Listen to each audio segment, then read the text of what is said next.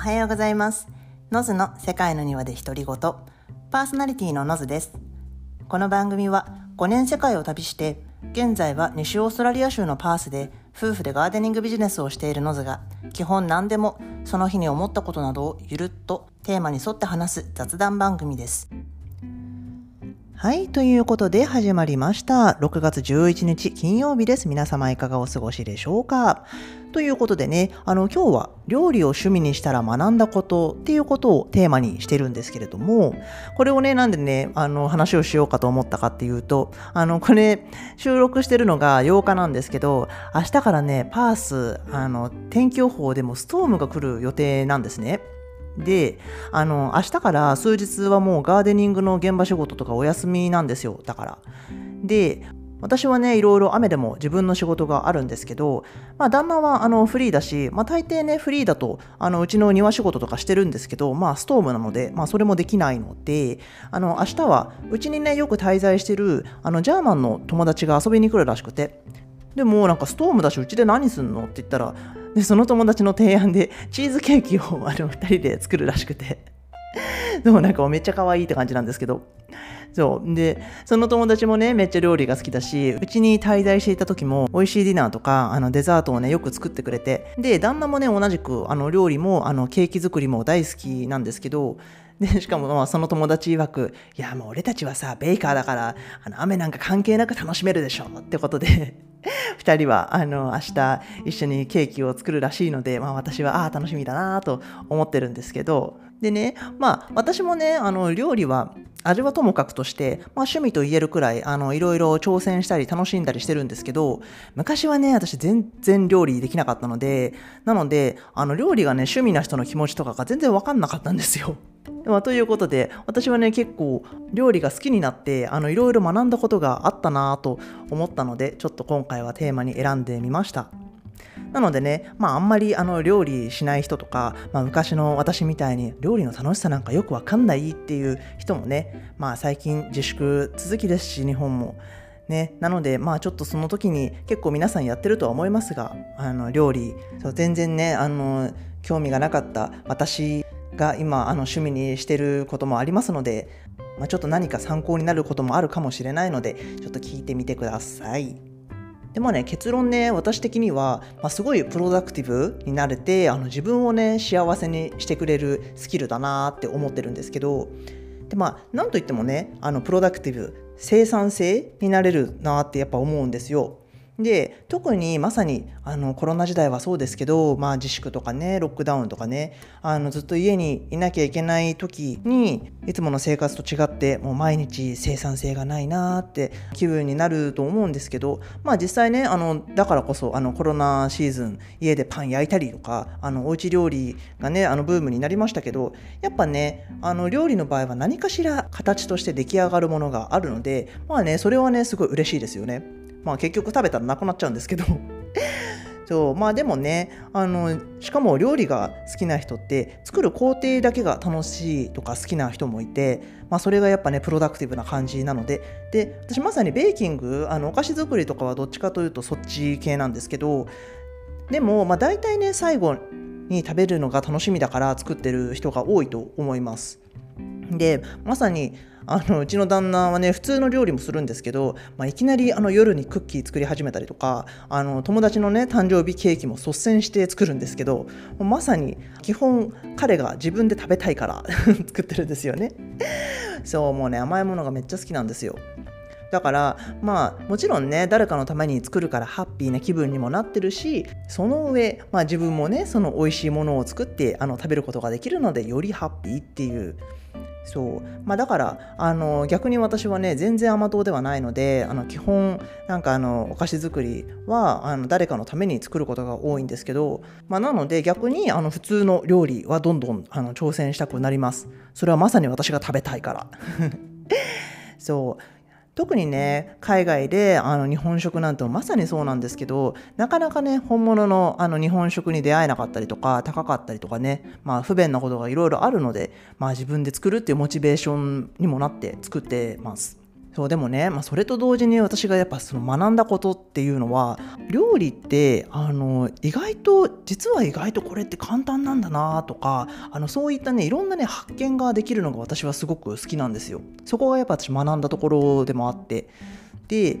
私ね小さい頃とかなんか若い頃ってそんなに料理とかしなくてもういつもねクックパッドで見つけた一つあのお気に入りのトマトパスタレシピがあったんですけどもうそれをね一生作ってるような感じだったんですよ。もうあのいつ作っても同じレシピだったんですけどで結構ねなんか小さい頃あのお母さんと一緒に作って料理学んだっていう人も結構いたりすると思うんですけどうちのね母親はあの料理はすごく上手だったんですけど、まあ、なんせね親もビジネスやっててあの共働きだったのであんまりね教えてもらう機会は少なかったかなと思うんです大きくなって特に。であの私はね昔物事の仕組みみたいなものをそんなに考えたりしなかったなっていうかなんかどうしてこれってこうなってるんだろうとかなんかそういう疑問みたいなものって、まあ、小さい頃とかあのいっぱい持つ子供子とかもいっぱいいると思うんですけどなんか私それってあんま少なかったかなっていう気が自分的にはしていてだから私大きくなってからなんか頭のいい子ってみんななんかなんでなんでなんで？って言ってあのものを学んでくんだなっていうあの事実を知りそれでなんか大きくなってから自分でそういう少しあの意識改革あの疑問をね持つようにしたんですよ。でなんかねそうするともう料理とかはねまさにそれで例えばあの海外に行って初めて食べたものとか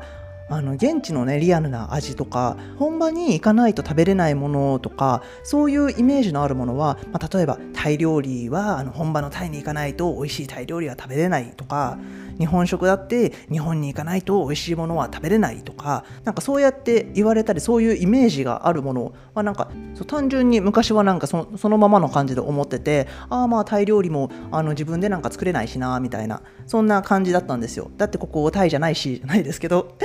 そうねあんま良くないですよね そうでもねあのもちろんねそういう現地の食材とか水とか環境とかねあの確かに100%同じものは作れないにしろ意外とね本場に行かなくてもあの食べれないって思ってたものが意外となんか自分でやってもそれなりに作れるってことに気がついたんですよね。でなんか勝手にあったなんか私には絶対無理だなっていう固定概念みたいなのが結構外れてなんか料理を通して意外となんか自分やってみると自分できるやんみたいな とかなんか意外とね料理って簡単なんだなみたいなあの発見があったんですよね。結構意外と自己肯定感にもつながってると思うんですけど私の場合は。であの特にね今の時代簡単にそういう本場のレシピもあの手に入る無料で手に入るような時代だしインターネットででプロのシェフとかも、まあ、コツとかまで教えてたりするじゃないですかでね YouTube とかにもそういうビデオいっぱいあるしでできないだろうなって思ってたものがなんかできる喜びみたいなのをあの実感する機会が料理を通して増えたんですよ。でなんかそれにねあのやっぱり何を使ってるのかあの分からないものとかもあの分かるようになるのでなんかどういうものを使って作るとかもそうなんですけど、まあ、やっぱねケーキとかあのこんなにお砂糖入ってんの？みたいなとかもみんな驚くとこだと思うんですけどやっぱねそういう実はあの見えてなかったものがあの見えてくるのでこういうものをなんかお砂糖の代わりに代用しようかなってなんかいろいろ考えたりとかなんかそういうこともね変わってきたしでやっぱあの料理って自分をあのハッピーにさせてくれるスキルかなと思うんですよね。でやっぱりあのちょっとずつ上手くなっていくので私もねステップバイステップで上達してきてもうまだあの一生トマトパスタ作ってた時代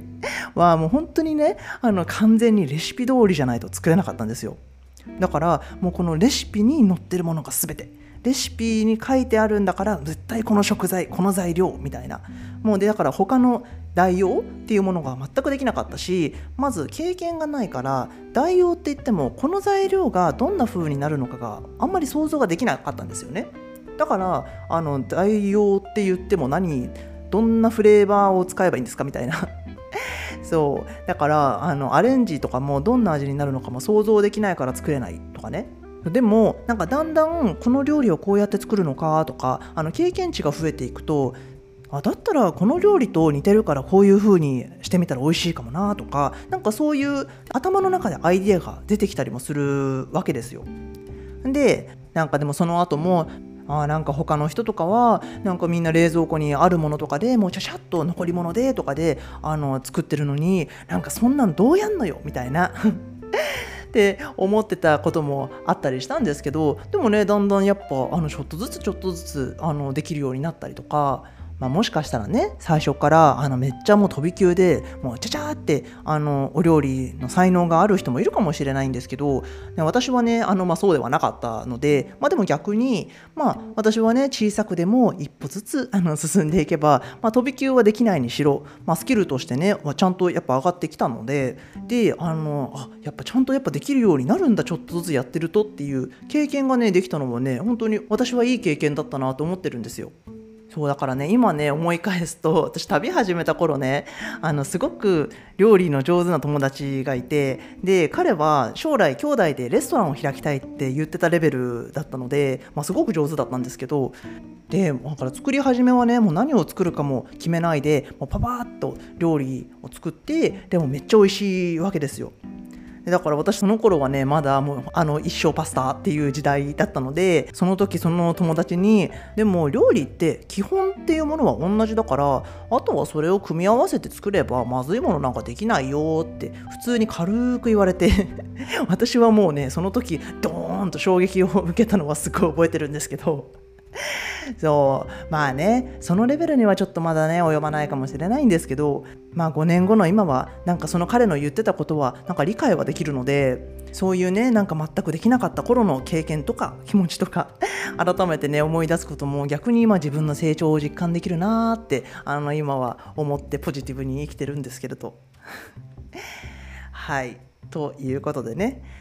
今回はあの料理を趣味にして学んだことってことであの簡単にあの料理のスキルの話からマインドの話までお話をしたんですけれどもまあ料理って、まあ、私もね趣味とか言いつつも、まあ、たまにめっちゃめんどくさいしもう作りたくないと思う時ももちろんあるんですけど特にねあの主婦の友達とかもみんな忙しかったりママさんとかね忙しいと思う中毎日作んなきゃとかあの大変だとも思いますけどでもあの食にね興味がない人とかあんまりあの料理する気にもならないっていう人もいると思うんですけど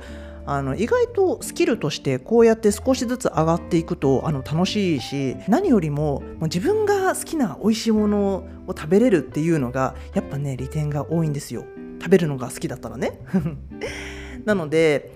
まあね、あの、お仕事忙しすぎて料理する暇なんかないよっていう人もね、あの、いるかとは思いますが、まあ、たまに気晴らしにでも、あの、料理を趣味にしてみると役立つスキルなので、もしもね、人に披露したら、あの、喜んでもらえることもあると思いますし、まあ、少しね、こうやって私みたいに小さな学びがあることもあると思うので、まだまだ全然できないよっていう人も、あの、ぜひ自分のねあの好物のお料理とか作ってみて挑戦してみると完璧にねできなくても結構感動すると思うので是非このタイミングでちょっと試してみてください。はい。ということで、この辺で終わりにしようと思うのですが、今回のちょっとおすすめエピソードはですね、第15回で、あの、料理っていうか、あの、うちで、あの、握り寿司をしたんですけど、その時ね、日本人の友達と一緒に握ったんですけど、彼女もね、あんまりお料理しないから、握り寿司の時もね、すっごい不安がってたんですけど、なんかね、やっぱね、あの、私たちのちょっと不格好ながらも、でも味はもうみんなで感動しながら食べたので、そう、なのでちょっと今回のこととね、合わせてよかったら聞いてみてください。はい。ということで今日はここまでにしようと思います。この番組ではこんな感じで海外暮らしやら旅やら日々学んだことも含めて話している雑談番組ですので通勤通学や家事の合間などにゆるーっと聞いていただけると嬉しいです。日本時間の月水金の3回放送なのでフォローやサブスクライブなどをしていただけると一覧で出てきて分かりやすいと思いますのでぜひよろしくお願いします。Spotify や Google Podcast、StandFM や REC など、他にもね、いろいろなアプリで配信していますので、同じ内容ですので、お好きなもので聞いてみてください。質問やご感想を取り上げてほしいテーマなどはメールアドレスセカニワ .noz.gmail.com かスタイフやレックでしたらコメントやレターも見てるのでぜひぜひお好きな方でお待ちしております。ということで今日はここまでにしようと思います。それでは皆さん今日も素敵な一日そして素敵な週末をお過ごしくださいませ。Siap!